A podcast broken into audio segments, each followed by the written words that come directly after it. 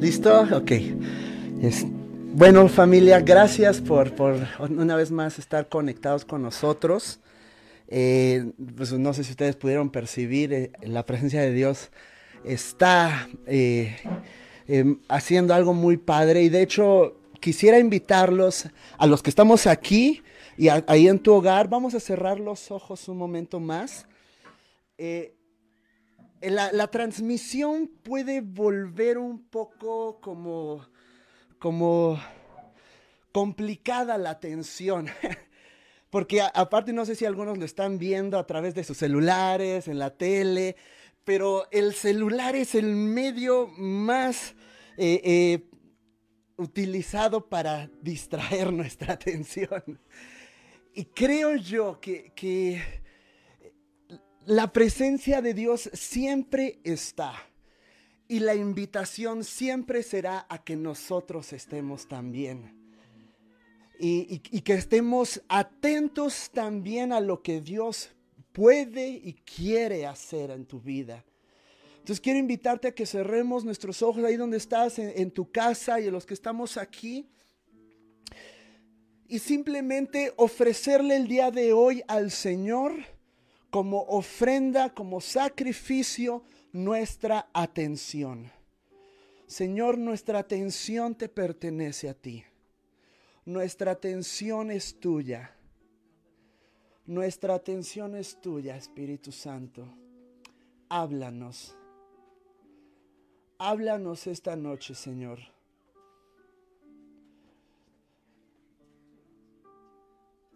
Yo sé que a veces, Señor, compite nuestra atención, nuestra mente es tan vaga y que hay tantas cosas peleando por nuestra atención, Dios.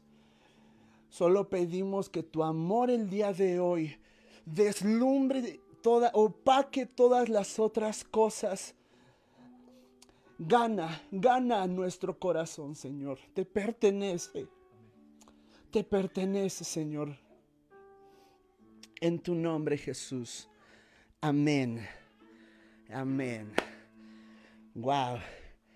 Este es un tiempo muy, muy especial, familia, tanto los que estamos aquí como los que nos están viendo, porque estamos eh, terminando una temporada, ya se avecina, muchos dicen, incluso expertos dicen que ya se avecina el final de la pandemia y todos decimos, ya, por fin, ¿no?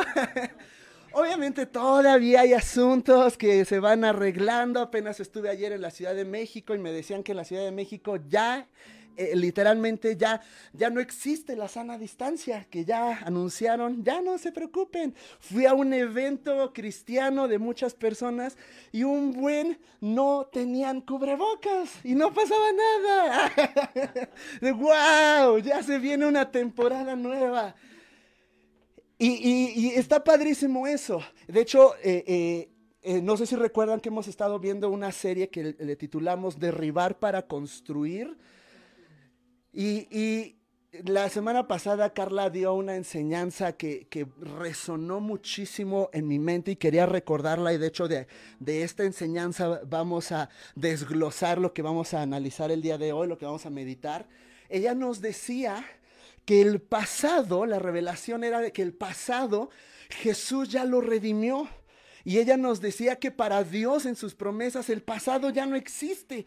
Porque es verdad, el pasado ya no lo puedes alcanzar, ni tomar, ni tocar, ni mover, ni cambiar, nada. Está increíble eso. Y, yo pensaba en esto, yo luego me pongo ahí a filosofar un rato.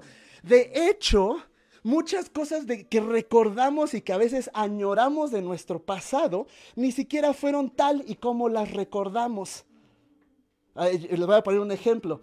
Yo de niño iba a casa de mi abuelita y para mí la casa de mi abuelita tenía un jardín que parecía un bosque. Acababa de salir Jurassic Park en ese tiempo.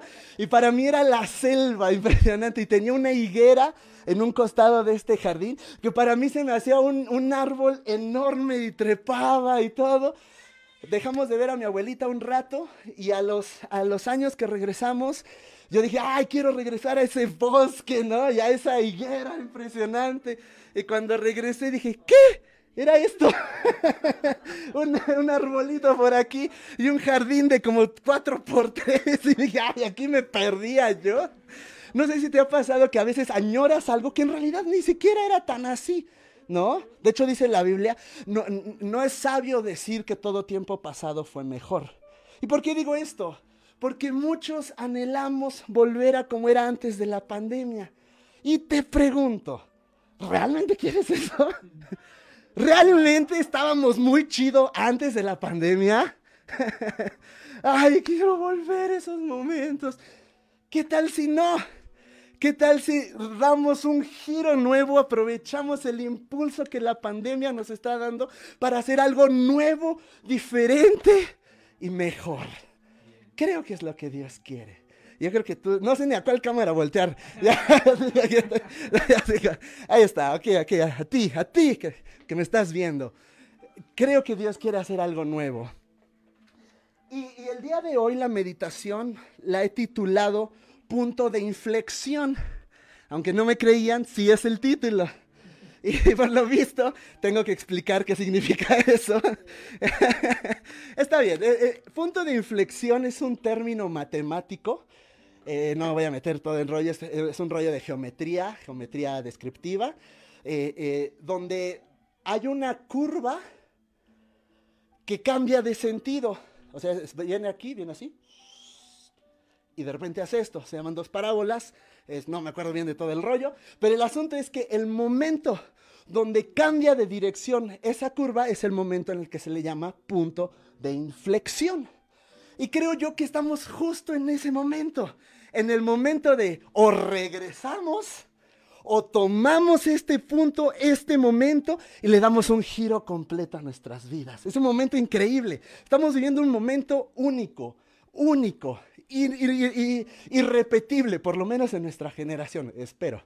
También no espero que haya otra, otra pandemia para volver a, girar. Estamos en un momento increíble. Eh, y, quiero, quiero en, este, en este día meditar sobre un pasaje de una familia y una mujer en específico que, que vivió cosas que acarrearon muchas consecuencias y eso es algo muy interesante porque aunque el pasado ya no nos puede afectar, hay consecuencias del pasado que sí nos han perseguido hasta el presente y que tenemos que darle solución para poder construir un mejor futuro. Y, quiero invitarles, vamos a Ruth, al libro de Ruth, capítulo 1.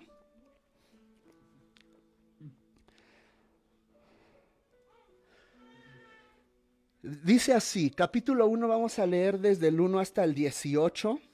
Dice así, vamos a, a, leerlo, yo lo tengo en la nueva versión internacional. En el tiempo en que los caudillos gobernaban el país, hubo allí una época de hambre. Entonces un hombre de Belén de Judá emigró a la tierra de Moab junto con su esposa y sus dos hijos. El hombre se llamaba Elimelech, recuerdo muy bien este nombre. Su esposa se llamaba Noemí y sus dos hijos, Magilón y Quilón. Todos ellos efrateos de Belén de Judá. Cuando llegaron a la tierra de Moab se quedaron a vivir allí, pero murió Elimelech, esposo de Noemí, y ella se quedó sola con sus dos hijos. Estos se casaron con mujeres moabitas, la una llamada Orfa y la otra llamada Ruth. Después de haber vivido ahí unos 10 años, muy importante esta cifra, murieron también Magilón y Quilón y Noemí se quedó viuda y sin hijos. Noemí decidió regresar de la tierra de Moab con sus dos nueras, porque allí se enteró de que el Señor había acudido en ayuda de su pueblo al proveerle de alimento. Salió pues con sus dos nueras del lugar donde había vivido y juntas emprendieron el camino que las llevaría hasta la tierra de Judá de regreso. Entonces Noemí les dijo a sus dos nueras, miren, vuelvan cada una a la casa de su madre, que el Señor las trate a ustedes con el mismo amor y lealtad que ustedes han mostrado con los que murieron y conmigo O sea, tenían una muy buena relación. Esto también es muy interesante. Que el Señor les conceda hallar seguridad en un nuevo hogar, al lado de un nuevo esposo. Llegó, las besó, pero ellas deshechas en llanto exclamaron, no, nosotras volveremos contigo a tu pueblo Noemí les vuelve a insistir, vuelvan a su casa, hijas mías. ¿Para qué se van a ir conmigo? ¿Acaso yo voy a tener más hijos que pudieran casarse con ustedes? Vuelvan a su casa, hijas mías. Váyanse. Yo soy demasiado vieja para volver a casarme. Aún si abrigara esa esperanza y esta misma noche me casara y llegara a tener hijos, ¿los esperarían ustedes hasta que crecieran? Y por ello se quedarían sin casarse? No, hijas mías, mi amargura es mayor que la de ustedes. La mano del Señor se ha levantado contra mí. Una vez más alzaron la voz, deshechas en llanto. Luego Orfa se despidió de su suegra con un beso, pero Ruth se aferró a ella. Mira, dijo Noemí, y esto es una frase que conocemos muchísimo y en muchas bodas se ha dicho algo como esto. Tu cuñada se vuelve a su pueblo y a sus dioses, vuélvete con ella. Pero Ruth respondió, no insistas en que te abandone o en que me separe de ti, porque iré donde tú vayas y viviré donde tú vivas. Tu pueblo será mi pueblo y tu Dios será mi Dios. Moriré, ándale, esta iba en serio, donde tú mueras y allí seré sepultada que me castigue el Señor con toda severidad si me separa de ti algo que no sea la muerte. Al ver Noemí que Ruth estaba tan decidida, esta frase también resáltala ahí en tu Biblia, tan decidida a acompañarla, no le insistió más. Señor, háblanos esta mañana. Háblanos. Yo sé que tú quieres hoy inyectarnos fe y quiere, Señor, darnos una perspectiva nueva hacia nuestro futuro, que nuestro futuro puede ser glorioso en ti. Gracias Jesús. Amén. Amén.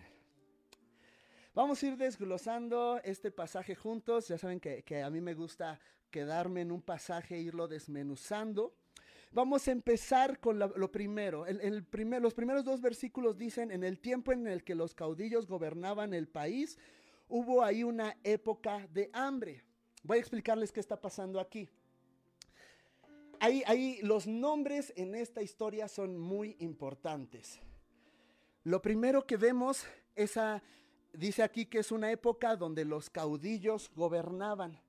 Eso significa que no había reyes en ese, en ese momento, no existían reyes. De hecho, en otro pasaje de la Biblia se nos enseña que cada quien hacía lo que mejor le parecía.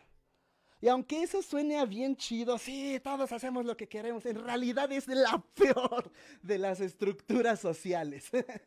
Porque es, el, es, la, es, la, es donde todos se meten la pata. Y de hecho, si tú lees el libro de los jueces, que son contemporáneos, a cada rato metían la pata y Dios ponía a alguien que los sacara de ahí, que eran los caudillos o los jueces, pero en ese momento donde no había rey, sale la historia de un hombre llamado Elimelech. ¿Por qué es importante?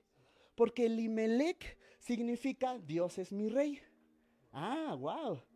Donde no hay rey, hay un hombre que dice Dios es mi rey, que su nombre significa esto. Pero hay otra ironía aquí. La segunda ironía es que vive en un lugar, llamado Belén. Y Belén significa casa de pan. Pero lo interesante es que en la casa de pan no había pan. No había pan. Dos ironías juntas. Pero aquí hay algo muy interesante. Este lugar era llamado casa de pan porque era un lugar que era muy bueno para la agricultura. Por eso era conocido así. Y los historiadores dicen que esta hambruna en realidad solo fue una temporada pequeña. O sea, y que era, era común que pasaran esas temporadas, pero la gente sabía que aunque de repente había escasez, era un buen lugar para sembrar. El asunto aquí es este. Las crisis siempre van a sacar dónde está tu cimiento. Y el Imelec, aunque su nombre significaba Dios es mi rey, en el momento de crisis, Dijo, ah, mejor me voy. y, la cosa es que muchos historiadores dicen que si se hubiera esperado, la temporada hubiera pasado. ¿Y cuántos de nosotros la crisis nos ha llevado a tomar decisiones? De hecho, la crisis es el peor lugar para tomar decisiones trascendentales, donde en lugar de permanecer dijimos, ah, mejor me voy, mejor huyo. Y, y, el asunto es que huye a también el peor de los escenarios, al peor de los lugares, a un lugar llamado Moab. Y, y ese me hace muy interesante porque estaban viviendo una crisis, pero para llegar al lugar donde querían ir, tenían que de todas formas pasar por cosas difíciles. a veces queremos por escapar de una cosa difícil meternos a miles de cosas difíciles. Quiero ver, quiero enseñarles dónde, qué es lo que recorría, eh, qué es lo que tuvieron que recorrer. Dice, para llegar ahí, él tuvo que caminar a través de la desolada Jericó. Jericó había sido derribada unos años antes por Josué o sea que era de, algo desolado, pasar por el desierto de, de Judá, por el mar muerto, cruzar el río Jordán y ya llegar a Moab. o sea, por quererse zafar de una crisis, se metió en un chorro de crisis más. Y yo creo que muchos nos identificamos con eso, ¿verdad? y no lo hizo solo. Esto es algo muy importante. Está padre que el, el, Imelec hubiera tomado esa decisión, me voy, ya no aguanto, ya no quiero y todo chido, pero el asunto es que él tenía una esposa y tenía hijos. Y la esposa y los hijos fueron arrastrados en la decisión con él. Cuando decides en momentos de crisis cambiar tu dirección, siempre vas a afectar a otros. Nunca vas a decir, es mi vida. Sí, pero siempre hay personas a tu alrededor a las cuales tu decisión les afecta. ¿Vamos aquí? ¿Vamos bien? ¿Todos estamos despiertos? Si no, les aplico la de todos los dormidos. Lo último, esta frase es muy importante. En la Reina Valera, aquí dice que emigró a Moab, pero en la Reina Valera dice fue a morar. Y dicen, ah, eh, dicen en unos comentarios que esa frase se ocupaba cuando alguien iba a un lugar de manera temporal. Cuando el plan es pues, nada más tantito en lo que pasa el problema y después regreso. El asunto es que se fue a morar, duró 10 años. a veces creemos que moviéndonos de lugar, moviéndonos de situación, el problema va a cambiar.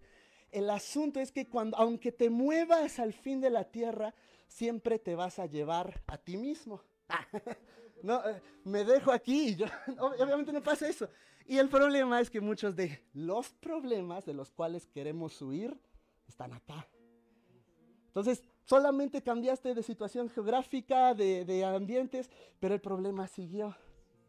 Y creo que es lo que le pasó a Elimelech.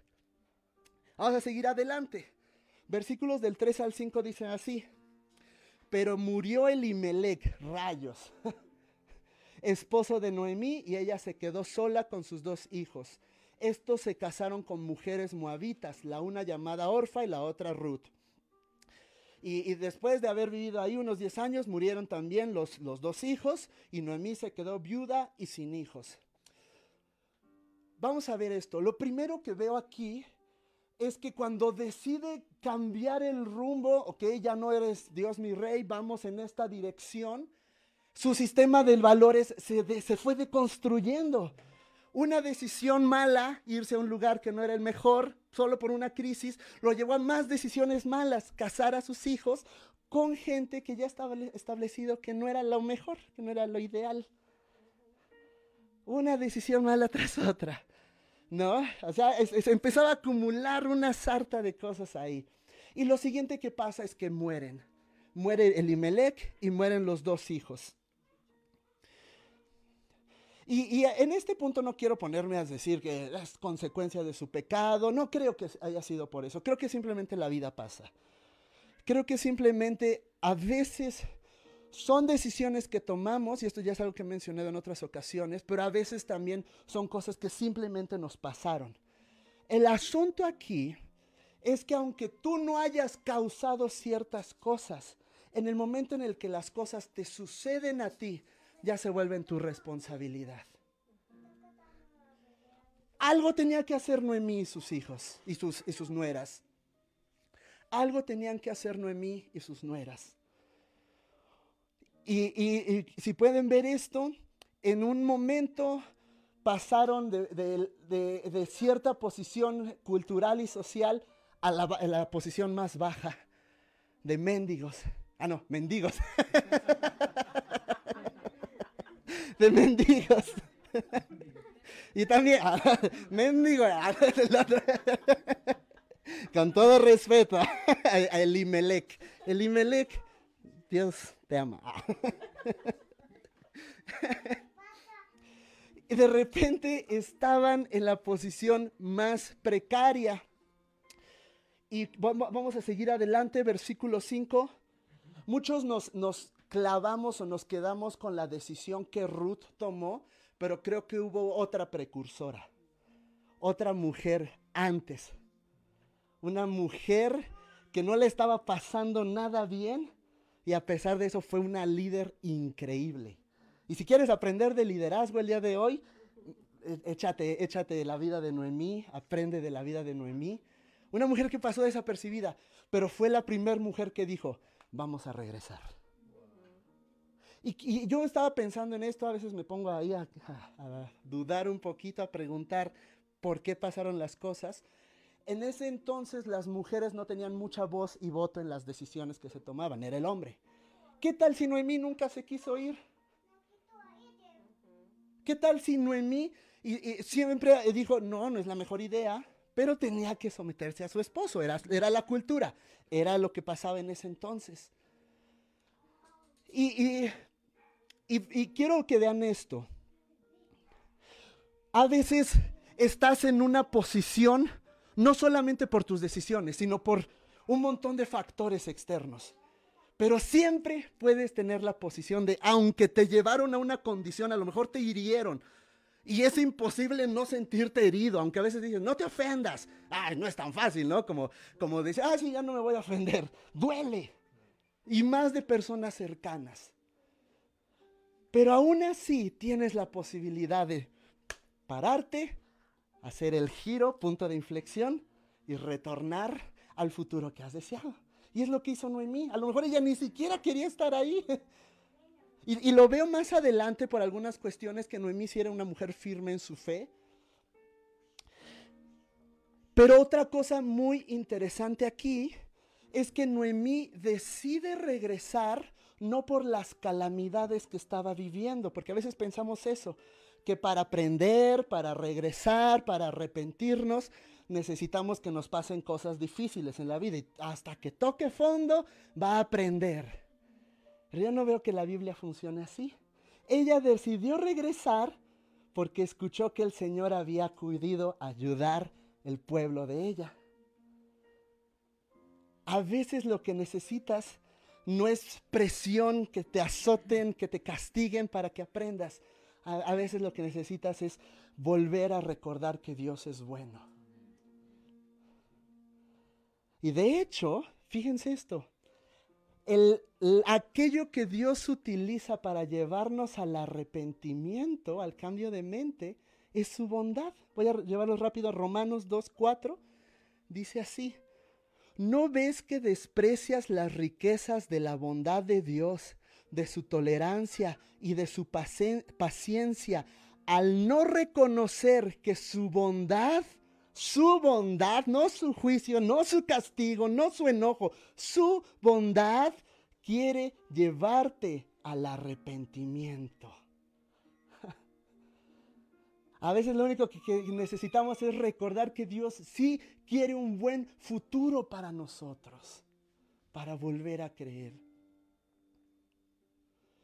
Y, algo muy importante aquí es que dice que salió, tomó la decisión. Muchas personas quieren una buena vida y quieren que Dios bendiga su vida, pero no dan el paso de inflexión.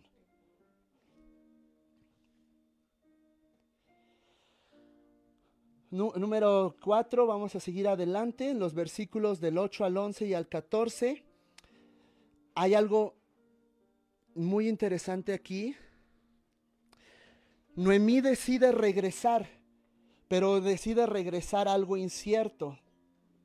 Y les dice a sus nueras, ustedes lo mejor sería que se regresen a Moab. No lo estaba haciendo porque no quería llevarlas, no quería cargar con ellas, lo estaba haciendo porque en su perspectiva y en su momento, en su, en su presente, en su entorno, era la mejor opción. Ustedes regresen, allá tienen familia, aquí no van a conocer a nadie. Y les dijo, vayan, consigan un esposo de mí, conmigo, no sé si vayan a tener un buen futuro, pero aquí sucede algo, las dos mujeres lloran y le dicen, no, ¿cómo te vamos a dejar? Vuelve a decirles, ándenles, regresense, vuelven a llorar. Y aquí es algo muy importante. Las dos tienen afectos parecidos. Las dos sienten lo mismo sienten amor. Las dos sintieron, ay, sí, es que mi, suegra es bien linda. Las dos. A veces nos clavamos demasiado en los afectos, en que necesito sentir para decidir.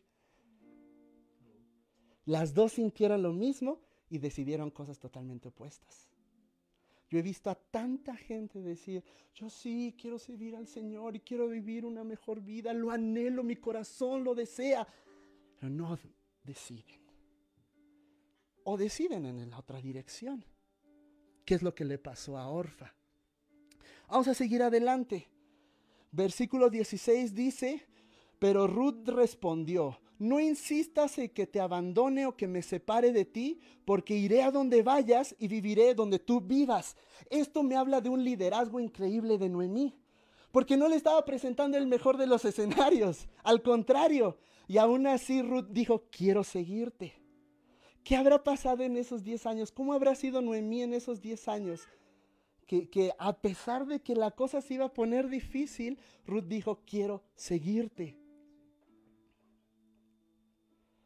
Y de hecho, más adelante vemos que Noemí no estaba en su mejor momento ni espiritual ni emocional. Hasta ella misma dijo, estoy amargada. y me encanta esto, porque cuando tú decides seguir al Señor, aunque no estés en tu mejor momento espiritual, y a lo mejor posiblemente los que me están viendo en, la pantalla, los de aquí, no te sientes en tu mejor momento espiritual emocional. Eso es, eso es normal. Eso es normal. No estás en el lugar donde anhelarías estar. Pero, qué mejor que por lo menos si estés avanzando en esa dirección.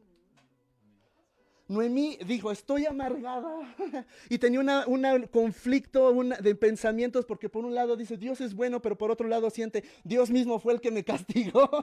y siente una culpabilidad impresionante. Había un choque, una confusión de quién era Dios en ese momento, pero aún así dijo, voy a seguir hacia allá. Y, cómo es que alguien que decide, y es muy importante, los cristianos debemos de dejar de sentir tanto y decidir más. Sentimos mucho, decidimos poco. Siento compasión por las personas de la calle o no sé. decide hacer algo. todo mundo sentimos muchas cosas. Son pocos los que toman el paso. Y es lo que hizo Noemí. Y entonces aquí viene algo muy interesante y con esto voy a terminar. Y creo que si te olvida todo lo demás, por lo menos que te quede esto. Ruth hace su famosa frase, no te voy a dejar, tu pueblo será mi pueblo, tu Dios será mi Dios. Y, y aquí hay algo muy interesante. Ruth estaba dispuesta a abandonar dioses, estaba dispuesta a abandonar familia, estaba dispuesta a abandonar seguridad por ir en pos de un Dios que apenas estaba medio conociendo. Pero aquí hay algo muy interesante. El nombre de Ruth, y por eso les digo que los nombres son muy importantes, significa fiel. Después de decidir, sé fiel. Después de dar el giro y decir, quiero una mejor vida para mí, ahora lo que te toca es, sé fiel. Sé fiel. Y me encanta porque Ruth se puso una cláusula a ella misma, hasta que muera. O sea, dijo, hasta en la peor de las crisis, sigo siendo fiel. Y se me hace muy interesante porque empezamos con un hombre que decía Dios es mi rey, pero en la primera de las crisis dejó de ser fiel. Y terminamos con una mujer que dijo, aunque venga la peor de las crisis, sigo siendo fiel. Me encanta. Y me encanta que son mujeres. Yo creo muchísimo en el rol y el ministerio y el liderazgo de las mujeres. Me encanta, porque a veces las mujeres son más decididas que los hombres. y, y quiero, quiero el día de hoy animarte a esto, animarte a ti, animar a los que estamos escuchando. Estamos, como les decía al principio, en un punto de inflexión, en un punto donde o regresamos a ser igual, la eh, iglesia igual que antes, regresamos a una vida como la teníamos antes, o decidimos hoy pararnos y construir un futuro nuevo. Volver a creer que Dios es bueno, que en su casa sigue habiendo pan, que los problemas van a pasar, pero su casa sí va a tener pan, porque Él sigue siendo bueno. Y lo segundo que decidimos, voltear en esa dirección y ser fiel. Ser fiel. Porque aunque ya no, espero en Dios que no vengan más pandemias, van a seguir habiendo crisis. Eh, globales, esperemos que no, pero personales posiblemente sí. ¿Qué te parece si decidimos familia el día de hoy? Si el Señor, decido volver a creer que tú eres bueno y caminar hacia tu bondad, o sea, me arrepiento y decido ser fiel a ese camino que tú me traces, aunque de repente en el futuro vengan crisis. Quiero invitarte a que cierres tus ojos ahí en tu lugar y que con tus propias palabras tú puedas abrirte delante de Él. Quizá en tu mente hay confusiones. La, Biblia y las predicaciones te dicen una cosa, pero a veces los hechos parecen decir una cosa totalmente diferente sobre su bondad. Y puedes ser sincero con Él y decirle, Señor, quiero creer que eres bueno, pero a veces los hechos me cuestan trabajo. Y el día de hoy, Señor, quiero pedirte que una vez más tu bondad nos lleve a arrepentirnos. No a sentirnos culpables, sino a cambiar nuestra forma en la que te vemos, en la que pensamos, en la que decidimos y en la que actuamos. Señor, queremos sentirnos amados, sentir tu bondad, pero no desperdiciar esa bondad, sino caminar en pos de esa bondad. No queremos solo decir Dios es mi rey. Queremos pararnos firmes en los momentos de crisis y decidir que sigue siendo nuestro rey. Cuando el mundo se ha sacudido. Queremos el día de hoy, si hay áreas en nuestras vidas que necesitaban reajustarse, redirigirse, redireccionarse, áreas en nuestros pensamientos, en nuestras decisiones, en nuestras relaciones, en nuestras emociones, incluso en nuestras finanzas, Señor. Si había áreas en nosotros que necesitaban ser rectificadas, recalculadas, redirigidas, hoy queremos dar ese paso. Pero queremos pedirte también, Señor, que nos des, que nos ayudes a ser fieles a esta decisión que tomamos hoy, el día de mañana. Y pasado mañana y en 20 años, Señor, aunque pasen diferentes crisis, poder seguir diciendo, yo te sigo, yo te creo. Porque sé, Señor, que tú quieres construir un futuro glorioso junto a nosotros. Bendice, Señor, esta iglesia. Bendice, Señor, eh, aquellas cosas que tú has mostrado que quieres hacer a través de nosotros y en nosotros. Y Señor, queremos seguirte. Gracias, Jesús. Quiero hacer un llamado ahí en tu hogar y también a los que están aquí. Eh, posiblemente, bueno, obviamente no te puedo ver al que estás eh, eh, viendo la transmisión desde tu casa, pero, pero quiero animarte a, a, que hagas esto. Si tú te identificas con este llamado en tu hogar y aquí en los que están presentes, quiero invitar a que todos tengan sus ojos cerrados para que podamos sentir confianza. Y si tú consideras que hay un área en tu vida que necesita ser redireccionada, en tu carácter, que necesita ser reajustada. Quiero invitarte ahí en tu lugar y los que estamos aquí, los que nos ven desde casa, solo como un acto de fe, como un acto simbólico, quiero invitarte a que levantes tu mano. Señor, yo sé que tú estás viendo a estas personas que están tomando la decisión.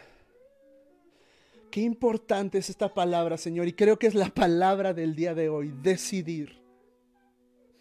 Decidir, creer. Lo primero que queremos decidir, Señor, es seguir creyendo que eres bueno, aunque los hechos digan lo contrario.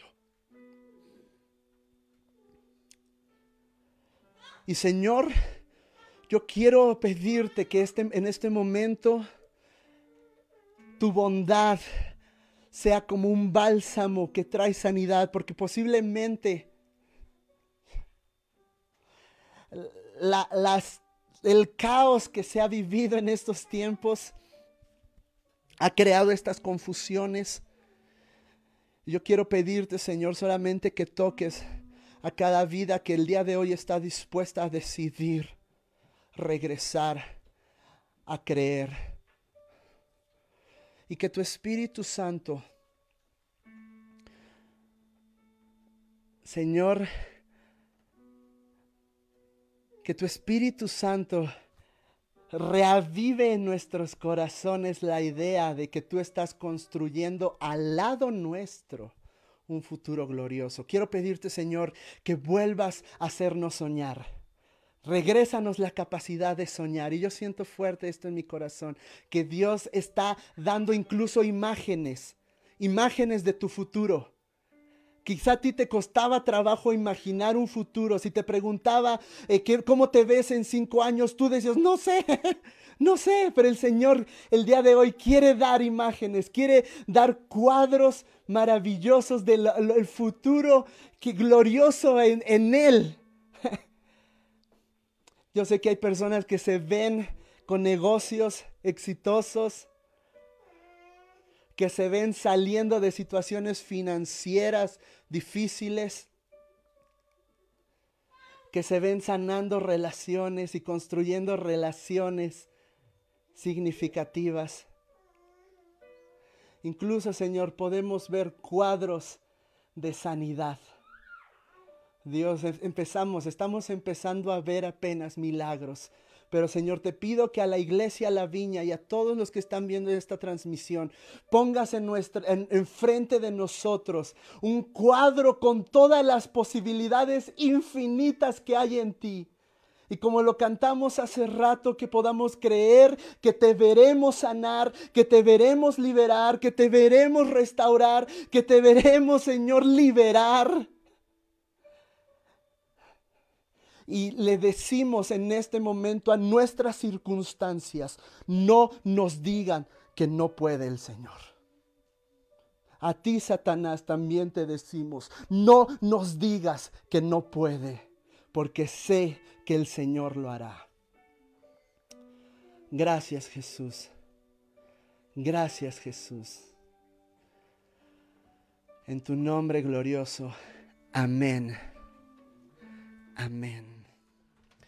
Familia, quiero animarles el 19, el 19. Vamos a, conectarnos con lo que el Señor quiere hacer. Yo lo creo, yo lo creo, yo ya lo vi, yo ya lo vi en, el privado, en el secreto, yo ya lo vi, la iglesia gloriosa que está por manifestarse, yo ya la vi, el cielo ya la vio. Solo te invito a que lo veas con nosotros. El 19 nos vemos 6 de la tarde y de ahí el año que viene, agárrate, agárrate, vamos con todo. Les amamos familia. ¿Qué te parece si le damos un aplauso al Señor? Uh, les amamos. El próximo domingo es nuestra última transmisión de este formato. Uh, gloria a Dios.